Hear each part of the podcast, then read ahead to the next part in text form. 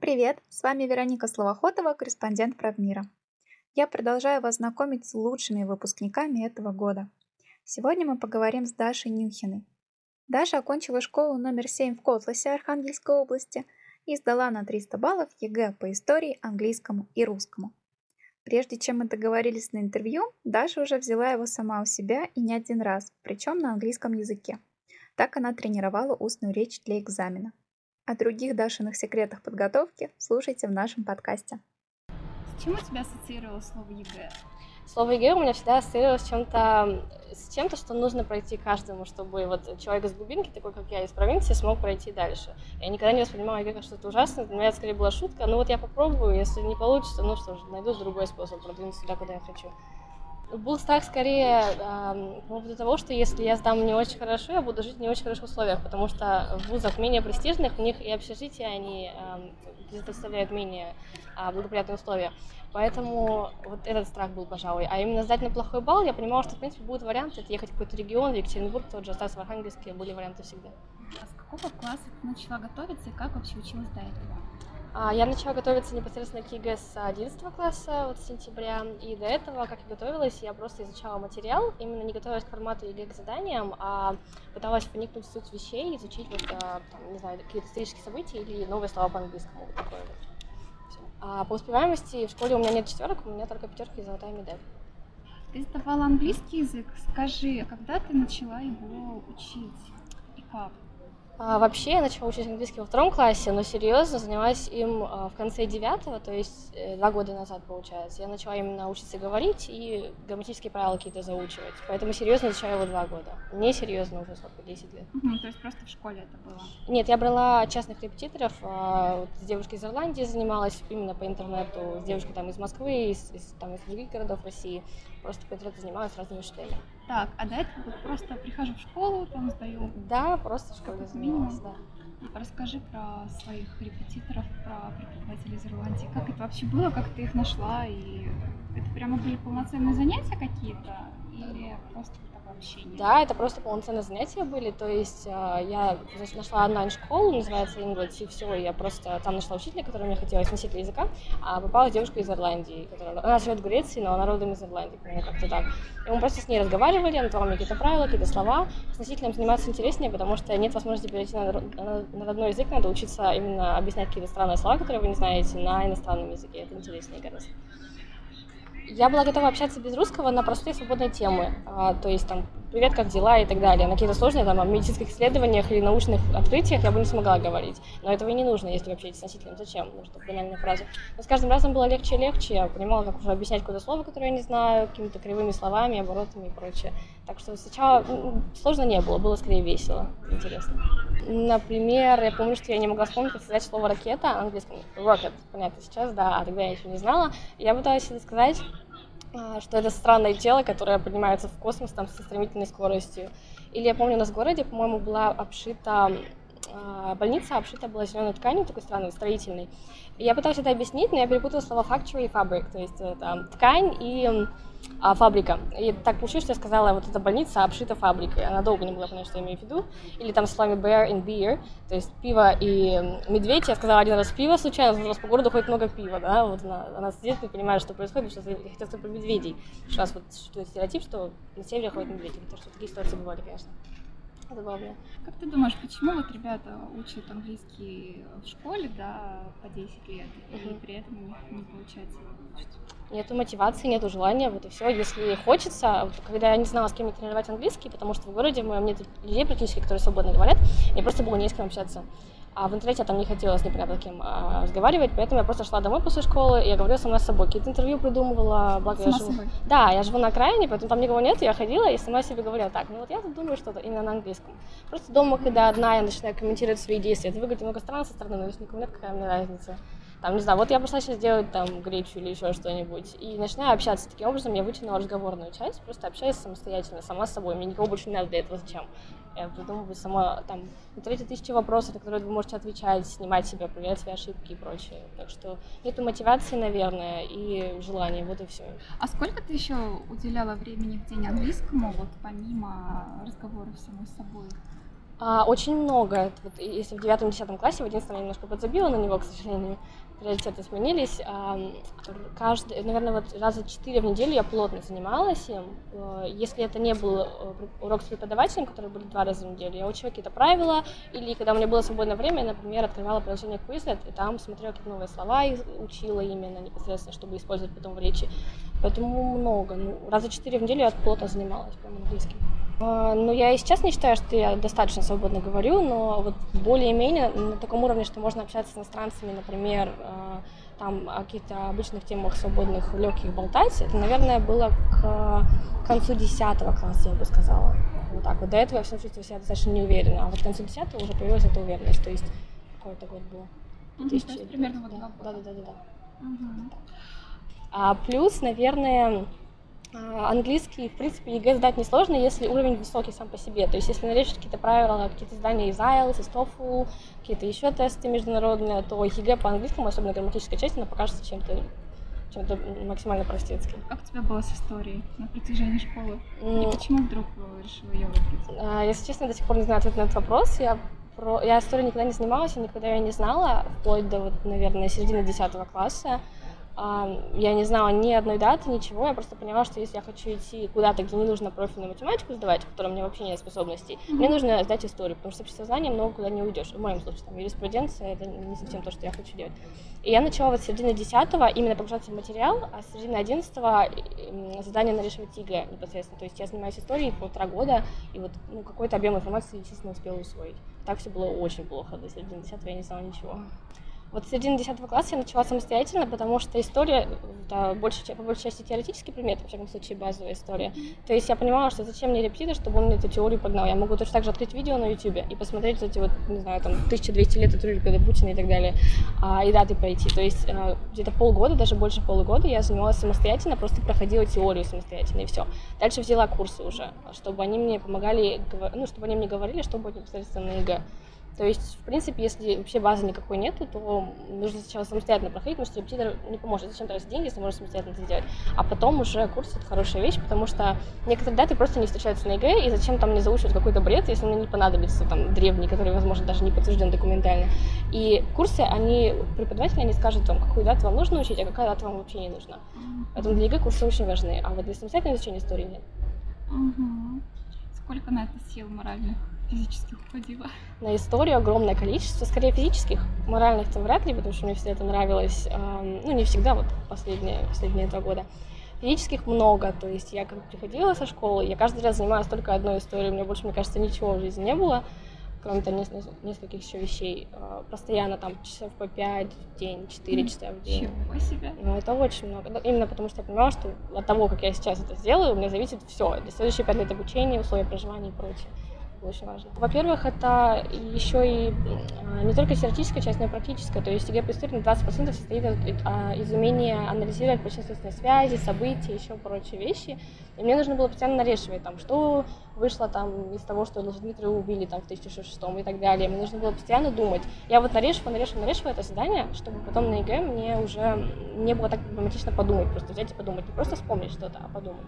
То есть я занималась не столько заучиванием информации, сколько пыталась э, вывести какие-то вот, э, выводы, что ли, из того, что произошло много лет назад. А в истории же еще куча памятников культуры, которые нужно заучивать, как было с ними. Да, вот многие это ругают, но я вижу в этом только плюс, потому что я приехала в Москву в июне, я знаю тут все самые культовые памятники, я знаю их э, архитекторов, я знаю, как они выглядят. Мы идем с мамой, я говорю, вот это вот история вот этого памятника. То есть, кто бы что ни говорил, что это нудятина, вот это заучивание, нет, это не нудятина, это я приезжаю в Москву, я знаю, кто там, не знаю, кто такой Церетели или кто такой, не знаю, художник Серов, допустим. Mm-hmm. То есть вот эти вот знания, они все расширяют кругозор и помогают. Мы учим огромное количество памятников культуры, на ЕГЭ пригодится там один-два попадется из всего этого пласта, но если вы учили все, то это только вам плюс будет. В общем, теперь ты можешь водить экскурсии по Москве и не знать бед. Ну, если бы, да. А, ты говоришь, физически было, да, тяжело. А как себя поддерживать, да, в форме и не сойти с ума, пока ты по пять часов в день сидишь за историей? Я бы сказала общение, наверное, потому что если вы постоянно общаетесь с сверстниками и делитесь тем, что у вас получилось, то, что у вас не получилось, становится легче как-то. Вы понимаете, что вы не один, и что с вами в этой лодке кто-то еще сидит. И точно так же гребет куда-то непонятно куда, куда он сам пока еще не знает. Поэтому, наверное, общение и важно вот семейная составляющая, чтобы семья всегда готова была тоже поболтать просто, еще что-то сделать, что-то купить, как-то подбодрить ментально. Я думаю, что вот общение самое важное в этом плане. Угу. А для физической формы? Э, в моей жизни спорта практически нет, к несчастью, если только танцевальной, я какое-то время занимаюсь, время от времени. Но спорт, либо я чего-то не понимаю в этом, либо спорт мне никогда особо сильно не помогал. Возможно, я не понимаю, но это не для меня. Угу. Так, а мозг под, подкрепить чем? Что я, любишь больше всего? Я люблю просто сладкое, все сладкое, шоколад и, я не знаю, какую-то выпечку. Тебе не скажешь? Да? Ну, это хорошо шоколад и выпечка, для меня, наверное, самое важное. Если я хочу там шоколад, я иду и покупаю его все, чтобы учиться дальше, были силы работать дальше. Так, ну и расскажи немножко про русский. Там ты э, вообще была в свободном плавании, правильно понимаю, да? Да, по русскому языку, ну, у меня не было курсов, у меня была ученица только в нашей, нашей школе, она нас готовила, у нас общий, средний балл в классе 87 баллов, у нас все сдали 90 плюс, Поэтому здесь я не одна такая. У нас 98 баллов набрали, кажется, 5 или 6 человек. Это, в принципе, то же самое, что и 100, только там они какое-то слово написали неправильно. А, поэтому здесь скорее я все свожу к нашей преподавательнице, которая систематически к этому подходила. Мы два года что-то там делали, сочинения писали, тесты нарешивали. Она нам скидывала каждую неделю, ну не каждую неделю, но какие-то там, вы забыли это правило, стоит его повторить, как вы знаете, онлайн-курсы. А, это я полностью к ней свои баллы свожу, больше никому. А вот систематичность, там, она очень поможет в сочинении, например. Сочинение очень специфическое на ЕГЭ по-русскому, к нему нужно привыкнуть. Я его не люблю, я плевалась каждый раз, когда его писала, но приходилось подходить к этому, себя вот сдерживать, писать этими короткими предложениями по три слова. А почему короткие? Потому что там чем больше, тем хуже. Там нужно именно написать кратко, а, понятно, чтобы эксперт, проверяющий, увидел, что вы следуете схеме и сами от себя не несете никакой. Вот это вот важно в русском языке в сочинении. А, от каких ошибок ты предостерегла тех, кому ЕГЭ придется сдавать? А, я, я знаю несколько человек, которые перед своим ЕГЭ а, спали там по 2-3 часа. Зачем? Зачем это нужно? Я спала 9 часов, 8 часов перед каждым ЕГЭ. И это самое главное, что голова свежая. Я шла на ЕГЭ, мне было очень весело, потому что я выспалась, я... мне было крайне весело. Я записывала какие-то голосовые своим друзьям, что вот я прошла наконец-то это сдавать. А, вот это вот самое главное. Те, кто те, кто спал до 3 часа, они сдали хуже немного, потому что мозг работал не так хорошо. То есть самая главная ошибка, наверное, это то, что дети не спят ночами и готовятся. Зачем? Это не нужно. ЕГЭ не, не такой страшный предмет. Если вы чувствуете себя неуверенно, начните готовиться немножко раньше. Может быть, в начале, в начале 10 класса, хотя это тоже не приветствую, но может быть в середине 10 класса. Но ночами вот нагонять на точно не стоит. Это, потому что если физиологические потребности не удовлетворяются, то потом интерес к духовным вещам, он ниоткуда не возникнет. И мотивации не будет, от мотивации идет все, и высокие баллы в том числе. Угу. А у тебя какое было состояние, настроение в последний месяц вот перед ЕГЭ? Мне было крайне весело. Я помню, что я тогда общалась, и сейчас общаюсь, начала общаться с классными людьми, очень классными. Мне всегда мне хотелось погулять, сходить, вот, э, пообщаться, еще что-то. Я себя ограничивала в этом, конечно. Я говорю, нет, давайте на следующей неделе, потому что сейчас вообще никак. Мне нужно подготовиться.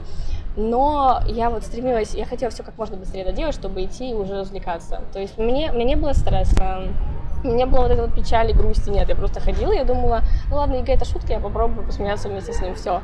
Я ЕГЭ воспринимала всегда вот очень весело, и ну не получу я 90 баллов, 80 баллов, ну ладно, устроюсь в Архангельск, не знаю, работать еще куда-нибудь.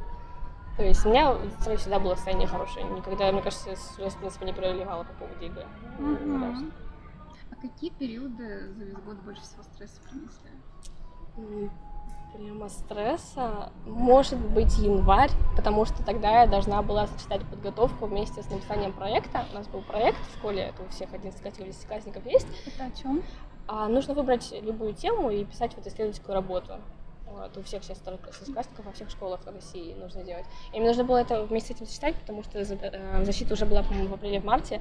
Я должна была и то делать, и другое делать. Это не было прямо очень э, стрессово, но какие-то усилия приходилось прилагать, когда вот были каникулы, все ездили на коньках кататься, я опять сидела и что-то делала. Ты о чем писала? Ой, у меня была тема максимально странная, я сейчас смотрю, почему я писала его на английском полностью, защищала полностью на английском, и мне потом учителя сказали, было все интересно, но мы почти ничего не поняли, потому что я тараторю на английском еще сильнее, чем даже на русском. Я думаю, зачем я это все делала? У меня была тема отражение черт британской нации э, в социальных институтах британского общества и их корреляция с историческим путем развития британского королевства. Я даже по-русски ничего не да. ну ладно. Но она, она сложная, но она, я потом поняла позже, что она научной подоплеки практически не имеет. Я писала о каком-то антинаучном бреде, откровенно говоря. И мне потом стало очень грустно по этому поводу, что я много сил потратила. Ну это ладно. А какие у тебя были запасные варианты помимо высшей школы экономики? Высшую школу экономики я начала рассматривать 20 июня, когда поняла, что я туда могу прийти. Я, в принципе, не рассматривала. У меня есть Олимпиада от, э, здесь тоже находится высшее учебное заведение в Москве, Российская Академия Народного Хозяйства и государственного строительства при президенте Российской Федерации, РАНХИКС, э, если сокращенно.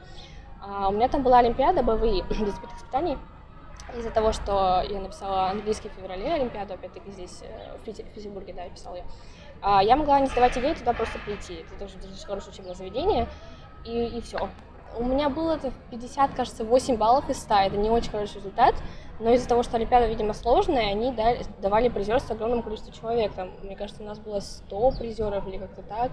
Наверное, просто там большое количество творческих заданий было. Там были просто там, часы Apple, и нужно было представить, что вы блогер, и расписать какой-то, представить, на английском, естественно, написать какой-то представили бы в своем блоге, там, на 120 слов, нужно уложиться еще в размер в этот. Это очень важно, что многие любят там много писать, а здесь уложиться. И вот такие здания я очень люблю. Какие-то творческие, где можно писать какую-то ерунду, где можно придумать стихотворение, там, вот стихотворение какое-то писала, еще что-то. Тоже на английском? Да, конечно, это все на английском. А, и вот эти вот такие здания мне не очень нравятся, поэтому, в принципе, получилось написать на производстве.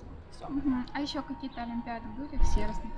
Да, в Всеросе я участвовала, я дошла до регионального этапа, а, и там тоже у меня призерство было, кажется. А, там его сложнее получить, чем на Рангиксе, я думаю. Но по-английскому? Да, по-английскому. А, на русского, до русского я тоже дошла, до регионального, но я там ничего не заняла, просто дошла.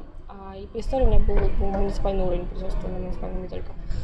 На английском на регионе там менее творческие задания, но там есть говорение, что мне нравилось. То есть я люблю задания с говорением, это моя самая любимая часть английского.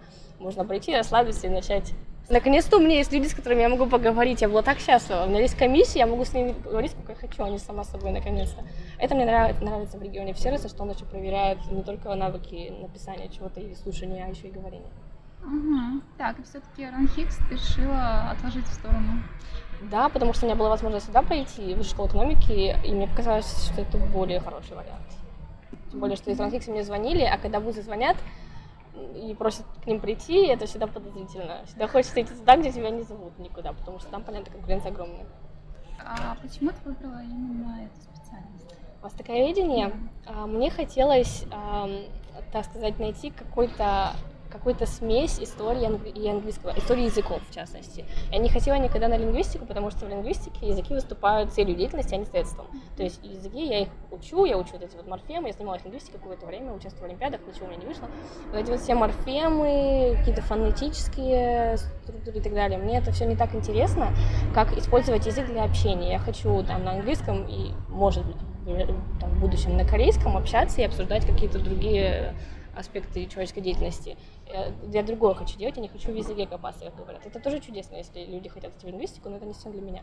Я хотела найти вот эту вот смесь, конгломерат знаний, истории, вот этой политики, культуры, а, там, языков и так далее. Мне вот это интересно. Угу, так, а интерес к Корее когда появился? А интерес к Корее, меня все об этом спрашивают, я не знаю, что отвечать. У меня нет интереса к Корее как к государству. Многие, кто идут на корейское направление, они интересуются кей-попом.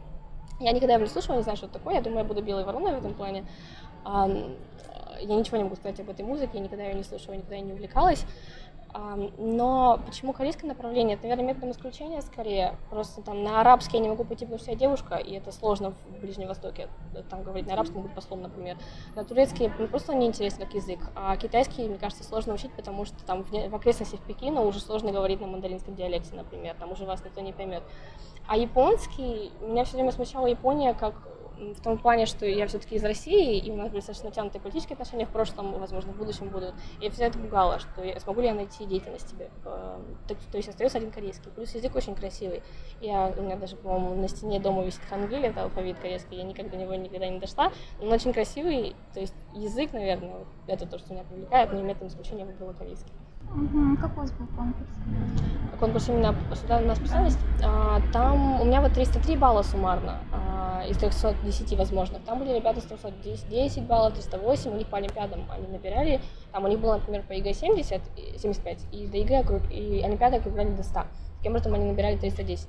Но я была в списке, по-моему, даже вот с БВИшниками, с теми, кто без экзаменов поступал, какая-то из 57 бюджетных 62 что ли, то есть далеко достаточно я ушла, но потом как-то все БВИ, они зачислились по особому конкурсу, особая квота тоже, и я осталась первая, а, в конце концов, из 62, я не знаю, когда случилось, и все, кто вот такого было 310-308, они в другие вызовы, видимо, попадавали, поэтому я первая осталась. Если у тебя классный английский, почему ты не выбрала образование за рубежом? А, ну, во-первых, мой английский не настолько классный. Это на уровне Котласа, да, я что-то могу сделать. А здесь я приеду, здесь в высшей школе экономики все говорят по-английски. Здесь у меня английский достаточно э, средний. В Котласе, да, что-то повыше, а здесь средний. А, это раз, то есть это все равно сложно. Учиться на иностранном языке это сложно. А, у меня вот друг приехал, например, из Колумбии в Россию недавно. Он говорит на испанском, его родной язык, он учится здесь на русском. Он второй год учится в магистратуре, в магистратуре он ничего не понимает на парах, но он учится. И я не хочу такого, спасибо, потом как-нибудь. Это раз. Во-вторых, зачем мне куда-то ехать, если я могу попробовать получить бакалавриат здесь, а магистратуру, например, там. Мне всегда хотелось здесь попробовать что-то сделать в своей родной стране. Поэтому... Угу. Опиши чувство, когда ты приходишь, наконец-то отдаешь оригинал аттестата, понимаешь, все. А, чувство описать? Наверное, у меня скорее была потерянность, потому что я не понимала, куда я пришла. Я думала, какие-то здесь, не знаю, кто эти люди, с кем я буду учиться, поступлю ли я точно, правильно я все делаю, туда ли я сдаю аттестат. У меня не было радости, у меня было скорее удовлетворение, и вот это вот какое-то смешанное чувство. Я понимала, что я точно выбрала один вуз, и не пожалели ли я об этом. То есть я думала, может быть, стоит СПБГУ выбрать, например, или все-таки в Ранхикс отдать документы. Наверное, это не было прям радостью, скорее вот такие смешанные чувства у меня были. Как тебе общежитие? Общежитие, оно неплохое. Единственное, нас кажется, будет семеро на квартиру внутри комнаты. Это достаточно много человек, учитывая, что у нас одна ванная и одна кухня. Это тяжело. Но во всяком случае, это достаточно хороший вариант в плане, там, не знаю, финансов, да и добираться, конечно, далеко, опять-таки, но мне, в принципе, все устраивает. Вот и школа экономики, общежитие нормально. Угу. Так, сколько еще раз по времени потратишь? Ну, я буду тратить примерно полтора часа на дорогу сюда, час двадцать, полтора часа. А ехать на чем? Сначала я еду на автобусе, на бесплатном, который предоставляет высшая школа экономики. Потом я еду на электричке, а потом я еду на метро. Большой путь нужно проделать сюда. Как ты к этому готова морально? Ну, у меня... года или сколько? Пять у меня, пять лет у меня обучение, бакалавриат. А, я к этому скорее да, потому что у меня есть книги, у меня есть наушники, и ребята, которые там, наш нас 3000 там живет, они говорят, что все хорошо, эта дорога вообще скрадывается, мы не успеваем делать ДЗ за это время, нам уже мало полутора часов. Ребята говорят, что нормально, значит, я справлюсь, я думаю. Знаешь, что я посмотрела на YouTube твое выступление, где ты играешь на рояле. А, вот, у тебя, я бы сказала, высокий уровень, и это достигается явно не часом игры в неделю. Сколько ты на это тратила сил?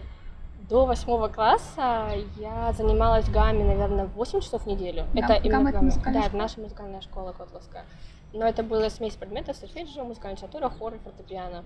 Но приходила домой, конечно, там играла, потому что у нас были сольные концерты, и нужно было играть там по... Ну, не то, что много, но, может быть, 2-3 часа в день. Э, не каждый день, может быть, раза 4 в неделю, опять-таки. А, но, если честно, плохо помню, потому что это было 3 года назад, э, наверное, вот. Так что, ну, достаточно большое количество времени я тратила, до восьмого класса занималась только музыкой, больше ничем. А почему дальше ну, не выбрала эту специальность, там, пошла бы в консерваторию? Нет, спасибо, я не очень хотела бы, потому что в музыке вы выражаете себя через э, руки, вы выражаете себя через символы какие-то, через ноты, передаете вот так настроение. Я не хочу, я хочу передавать свое настроение, свои мысли, эмоции через слова. Мне это ближе гораздо, поэтому мне всегда нравились языки, что я могу на огромном количестве разных знаков там, на английском, например, выражать свои мысли. Это, это здорово, когда вы не родились этим языком, но используете его для общения.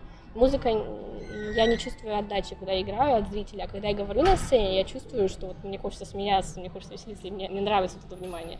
А на музыке мне никогда вот это внимание не нравилось, на сцене я до сих пор не могу выйти без трясущихся рук, а если вы пианист и у вас руки трясутся, это проблема большая.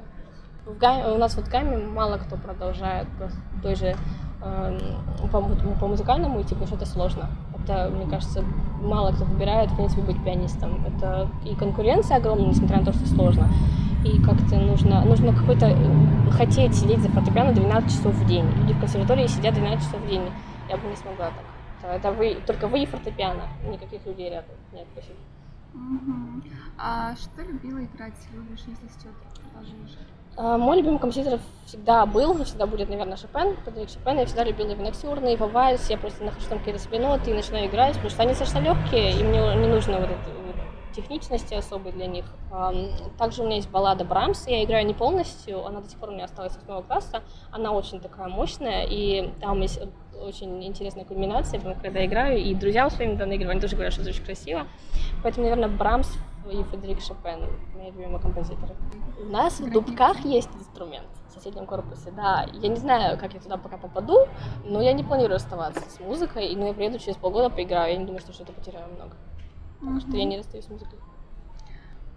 Это как-то меняет характер, вот то, что ты столько перешагивала через трудности, занималась музыкой. Это же очень кропотливо. Это очень кропотливо. Ну да, пожалуй, меняет, потому что вот с детства мне вот наша моя преподавательница по фортепиано, я, наверное, считаю, что она мне в характер сформировала, а, она все время требовала игры. То есть постоянно нужно было садиться и играть, садиться и играть. Постоянно я была чем-то занята, какие-то концерты, конкурсы. У меня все время была какая-то деятельность, я никогда не сидела без дела, и это сейчас осталось. У меня сейчас, если у меня нет курсов, например, если вот у меня преподаватель ушел в марте, мне все равно надо что-то делать, я не буду сидеть просто так, потому что мне скучно станет, потому что я не буду развиваться. Так что да, вот это вот жесткий график с детства, там, с первого класса, с второго класса, он действительно ребенка формирует, и на дальнейшую жизнь, в принципе, выстраивает э, какие-то определенные качества в них формирует в ребенке. Я думаю, что это очень важно. Хорошо, как выглядит твой отходняк сейчас? Отходняк? А, он длится с июня, наверное. Я помню, что у меня было два дня до ЕГЭ по английскому. Я, вста... я ложилась спать в 8 утра и думаю, мне сейчас два дня писать ЕГЭ, я ложусь спать в 8 утра. Отлично. Так, подожди, ты же говорила, что ты высыпалась. Это да, но а, это перед ЕГЭ по истории, наверное. ЕГЭ по английскому для меня было уже не так важно. У меня была Олимпиада, которая до 100 баллов не округляла.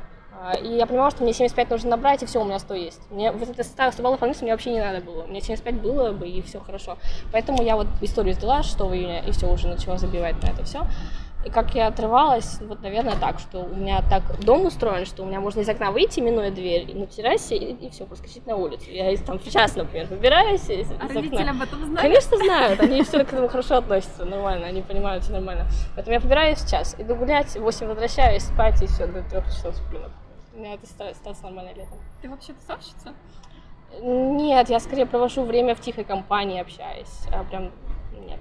Большие вот эти вот клубы прочее я не люблю не все мое. Ну, иногда можно, но не очень часто. Uh-huh. Что это было просто душевные разговоры и прочее. О чем любишь поболтать с друзьями?